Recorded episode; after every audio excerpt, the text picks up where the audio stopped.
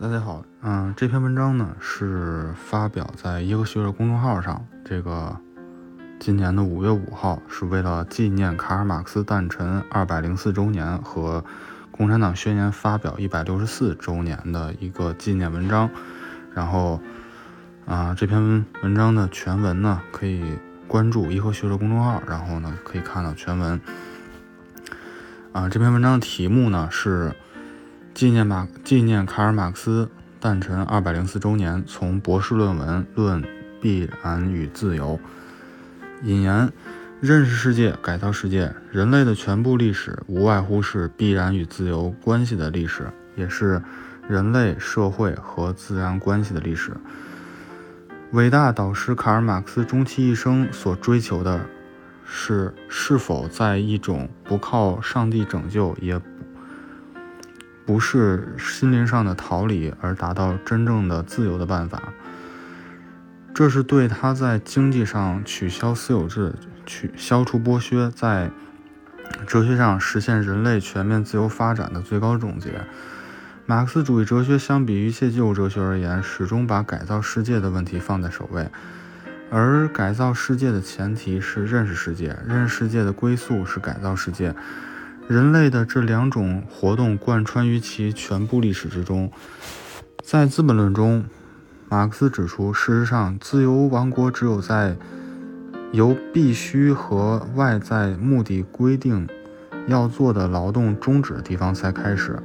因而，按照事物的本性来说，它存在于真正的物质生产领域的彼岸。在这个必然。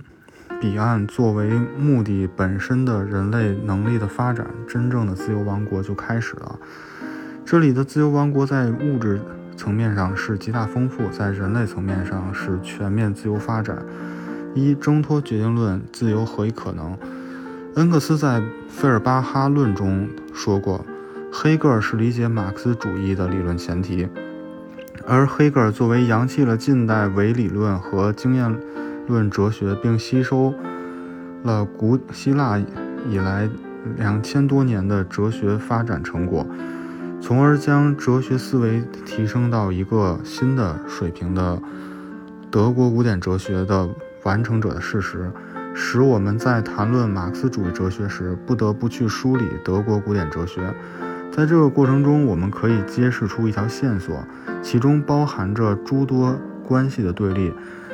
感性与理性，现象与真理，自由与必然，自我意识与实体，人与外部世界。在康德之前，自巴门尼德起，哲学大厦开始走向一分为二的倾向，即感性世界与理性世界的二分。这一倾向在休谟和莱布尼茨那里走到了死胡同。他们所提出的问题是：知识何以可能？面对这一问题，哲学家们立刻分为了。两派，唯理论和经验论。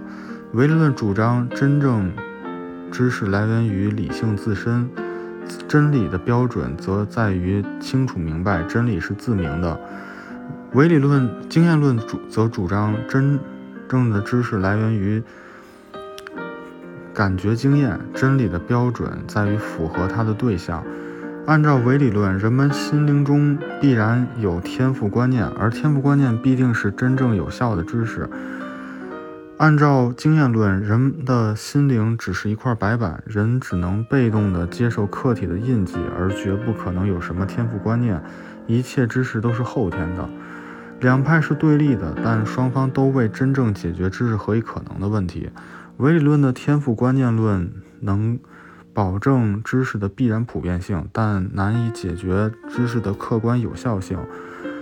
经验论虽然能在某种意义上说明知识的客观有效性，但却难以解决知识的普遍必然性的问题。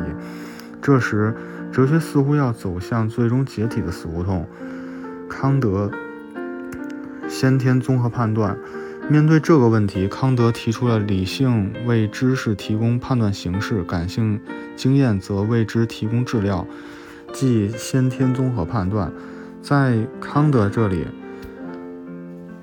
自在物刺激人的感官，形成现象，这些现象成为先天综合判断的素材。这些素材经过先天综合判断的分析，就成为了知识。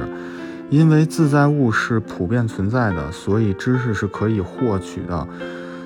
自物体又是客观的，所以知识也是客观的。这样，康德就成功的综合了知识论和康德就综合了认识论的两种对立观点。但康德留下两个严重的问题：一是，在康德这里，认识的对象是现象，而非对事物本身的认识。在现象之外，还有一个真正的自在之物与之对立着。二是康德所理解的人的知识的先天形式具有一种不变性，从而难以解释和难以解释知识的历史性和继承性。康德的问题在于他的这种主客二元对立的结构，即物自体与自与主体之间的对立，始终无法形成一个融贯的体系。这也是康德晚年的心病。康德之后，在康德之后，许多哲学家纷纷致力于从人类生活的其他领域寻找克服康德认识论的困难的原则。费特西试图用自我非我的统一来解决主客二元对立，而实际上并未逃出巴门尼德一和多的悖论之中。黑格尔将全部的认识的客体归为人的精神世界，即绝对精神。而费尔巴哈则只看到了人的抽象的物质生活。总而言之，二者实际上还是对两个世界的分割裂。综上，在德国古典哲学这里，康德的物自体、自我意识的结构、自物物体是不变的，先天综合判断也是不变的，意味着人的认识过程是一个被双重决定的机械过程。有什么样的世界观，就有什么样的方法论。在他的道德哲学中，也提出了自律与自由的论题，认为通过自律生活才是真正的自由。这暗含之意是，人无法突破必然，唯一能够做的只有约束自己，避免被必然制裁。这种必然与自由的二分，似乎意味着人类历史只能是一方压倒另一方的零和零和游戏，亦或是一种决定论式的宿命论。从费特西到黑格尔、费尔巴哈，他们对于康德遗留的问题做出了自己的尝试，但都不算成功。面对这一困境，马克思给自己提出的首要哲学任务是克服主客二元对立、唯心主义与旧唯物主义各自的抽象性。马克思的博士论文，卡尔·马克思在1841年3月写成的博士论文《论德谟克里特与自然哲学》。和伊壁鸠鲁的自然哲学之间的差别，在青年马克思是青年马克思对哲学和宗教的见解。这篇论文也可以看作是马克思与青年黑格尔派的割裂的开始，也是他走向唯物主义的开始。在古希腊变化中，什么是不变的？这个一问题是哲学的开始。对不变的认识是对哲学，是对世界。原则的认识，在这里一个暗含的假设：不变是可以被认识的。然而，这一假设在巴门尼德那里开始动摇。他提出了感性认识与理性认识的二分，进一步成为了现象与真理的二分。德谟克里特的原子论，在德谟克里特看来，世界是由原子构成的。原子有两种运动方式：原子沿直线运动；二不同方向的原子相互撞击。而事物的构成就是原子之间相互撞击的结果，这一过程是完全机械的，可以被计算的，是一种机械决定论，也是宿命论的。关于知识的产生，他认为原子的流射物与人的器官作用的是，他认为原子的流射物与器官的作用的结果，但。因为原子不可见，所以仅通过这一过程只能看到假象，而非是关于事物的真理。原子不在现象世界的感性经验中，原子在抽象思维的超感性经验中。亚里士多德《质料与形式》在超感性世界追问 世界的基本构成，又得到了形式与质料的二分。你眼前有一张桌子，它是用木头做的，这个木头就是质料，而木头如何被制成桌子，以及制成之后的桌子的，就是形式，意味着形式是带有目的性的，是自发的，而质料是纯粹被动的。质料是纯粹被动的东西，而形形式是彰显的能动性，具有生命力的东西。质料只有被形式所规定，才能形成现实的桌子。在亚里士多德这里，质料与形式的二分实际上必然是必然与自由的二分。质料是被动的，屈服于必然性的东西，而形式是能动的、自由的东西。伊壁鸠鲁原子的偏斜运动。伊壁鸠鲁的原子论继承了德谟克里特的前两种运动，同时加上一条原子脱离直线而做偏斜运动。以往大哲学家基本认为伊壁鸠鲁是完全抄袭德谟克里特，加上的这个偏斜只是画蛇添足、欲盖弥彰。而马克思则洞见到伊壁鸠鲁与德谟克里特之间的不同，进而实现了机械论向自由的飞跃。首先，问题的焦点在于原子呈现。直线运动而脱离直线偏斜运动之间的对立，在博士论文中，如果说原子的运动构成了一条直线，原子就被纯粹是空间来规定的了，它就被赋予了一个相对的定在，而它它的存在是纯粹质料性的存在。在这里，作为解读。古希腊哲学的重要方式，我们需要破解德谟克里特和巴和伊壁鸠鲁话语中的隐喻。德谟克里特说原子不可见，实际上是在表达原子不在经验世界中，而是在超感性中。它在空间中受直线所规定，是纯粹质料性的存在。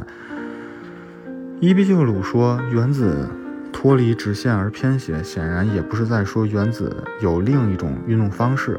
偏斜是对直线的否定，而这种否定来自原子自身，而非某种超感性的外力。这同时意味着原子是纯粹能动的形式，必然与自由的统一。马克思的博士论文中指出，伊壁鸠鲁以原子的直线运动表述了原子的质量性，以脱离直线的偏斜做。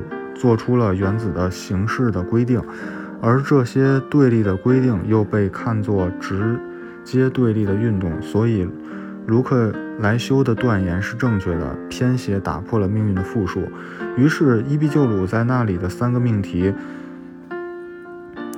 的真正含义就是如此这般构成了。世界的原子不仅仅是质料，同时它自己也是自己的形式。它不仅体现了必然性，同时也出又是纯粹能动的自由。它是二者的结合。也就是说，必然与自由不是二元对立的关系，而是对立统一的关系。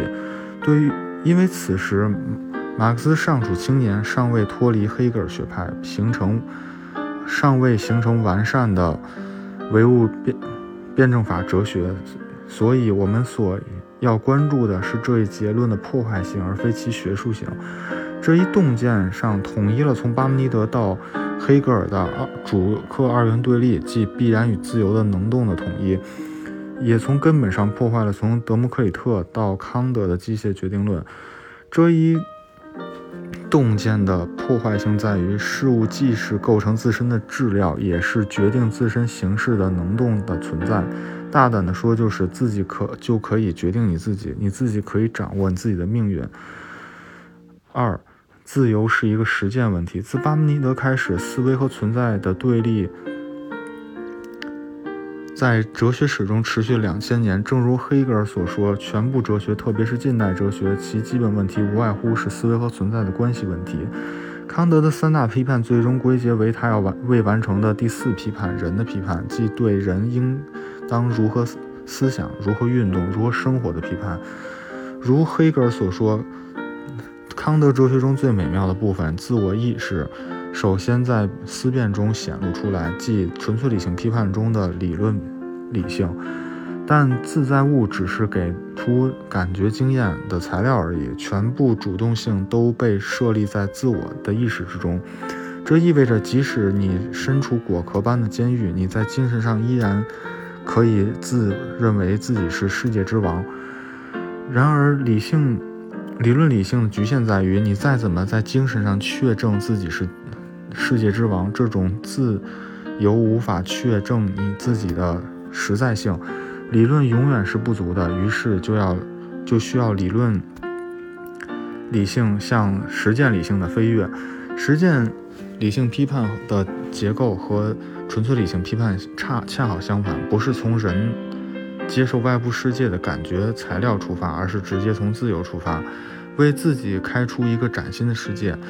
理论理性还需要被动的接受自然已经给定、自然已然给定的条件，而实践理性则需要实践改造世界本身。通过不断的为自己创造一个新的世界，来实践自己在现实中的自由。恩格斯在《反多林论》中指出，是黑格尔第一次论述了自由与必然的关系。必然只是在他没有被了解到自没有了解到时候才是盲目的，必然性只不过是尚未被认识到的自由。真理是一个过程。首先，自由不在于幻想摆脱规律而独立行动，这种独立仅仅是抽象的独立。自由要要求认识和掌握外部规律，进而实现自己。因此，人越是自由，这种自由中所包含的必然性就越大。自由不是要求必然的规律服从自己，而是人的头脑中可以应用这些实践规律来实践。在自然界中，这些规律是不自觉的去，外部必然性的形式，在无情无尽的表面的偶然中为自己开辟道路，必然是尚未实现的自由。综上，自由归根到底是一个实践问题，而不是一个思辨问题。人的自由不是说现在就手握自由，而是说自己的，而是说以自己的力量打开这种自由。自由是一种改造世界，同时也是改造自己的自我过程。这个过程中必然也将发现自己就是自由。